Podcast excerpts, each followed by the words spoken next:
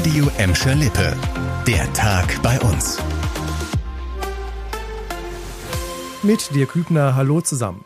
Wir starten mal wieder mit einem neuen Corona-Rekord. Zum ersten Mal seit Beginn der Pandemie sind über 10.000 Menschen in Gelsenkirchen aktuell mit dem Virus infiziert.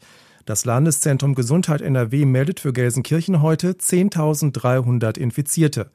Jeden Tag kommen mittlerweile mehrere hundert neue Fälle dazu. In Bottrop gibt es aktuell 4200 Corona-Infizierte, im Kreis Recklinghausen mit Gladbeck 7700. Die tatsächliche Zahl dürfte aber noch viel höher sein, denn laut Landesverordnung müssen sich positiv Getestete mittlerweile selbst in Quarantäne begeben. Wegen der stark steigenden Fallzahlen ist keine Aufforderung des Gesundheitsamtes mehr nötig. Dadurch dürften immer mehr Fälle gar nicht registriert werden. Diese Nachricht hat diese Woche für Schlagzeilen gesorgt. Durch den Gelsenkirchener Süden zog sich eine Spur der Verwüstung. An über 70 Autos in der Alt- und Neustadt sowie in Ückendorf wurden seit Freitag Scheiben eingeschlagen und Gegenstände geklaut. Wer macht so etwas? Das habt ihr euch sicherlich auch gefragt. Jetzt meldet die Polizei einen doch relativ schnellen Ermittlungserfolg. Und das kam so. Bundespolizisten haben ausgerechnet in der Nähe ihrer Wache am Wiehagen Scheiben klären gehört und konnten zwei 14-jährige Tatverdächtige stellen. Wenig später schnappten die Beamten dann noch einen 15-jährigen. Die Polizei durchsuchte auch die Wohnungen der Jugendlichen und fand dort Beweismaterial. Um die Taten aufzuklären, hat die Gelsenkirchener Polizei extra eine eigene Ermittlungskommission eingesetzt. Wir bleiben beim Thema Auto. Autofahrer aus Gladbeck, Bottrop und Gelsenkirchen haben 2021 wieder häufiger im Stau gestanden. Das zeigt der neue Stauatlas des ADAC. Im zweiten Corona-Jahr ist die NRW-weite Zahl der Staumeldungen im Vergleich zu 2020 um ein Drittel gestiegen. Trotzdem gab es immer noch weniger Staus als vor der Pandemie.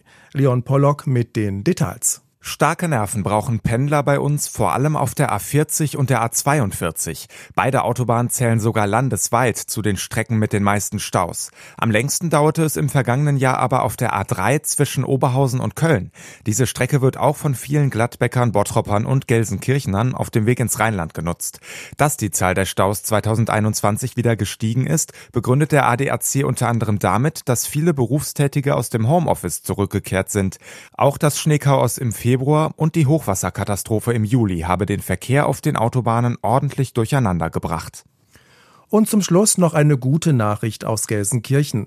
Bei der Tafel gibt es ab sofort ein festes Angebot für Kinder und Familien. An der Hansemannstraße neben dem Klere-Waldorf-Haus hat heute der Kinderkleiderschrank eröffnet. Dort bekommen Familien mit wenig Einkommen für kleines Geld Anziehsachen für Kinder, Spielsachen und Bücher. Gespendet werden die Sachen von Gelsenkirchener Bürgern und Firmen. Tafel-Geschäftsführer Hartwig Schimizek erklärt, warum das Angebot trotzdem nicht komplett kostenlos ist. Da kostet dann vielleicht mal eine Jacke, eine Winterjacke zwei Euro. Ähm, aber das sind so kleine Beiträge, die dann auch die Betroffenen selbst leisten sollen, damit wir hier einfach nur die Unkosten erwirtschaften. Darüber hinaus wollen wir natürlich keine Gewinne machen.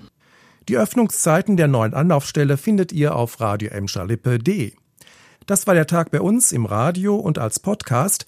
Aktuelle Nachrichten aus Gladbeck, Bottrop und Gelsenkirchen findet ihr jederzeit auf radio und in unserer App.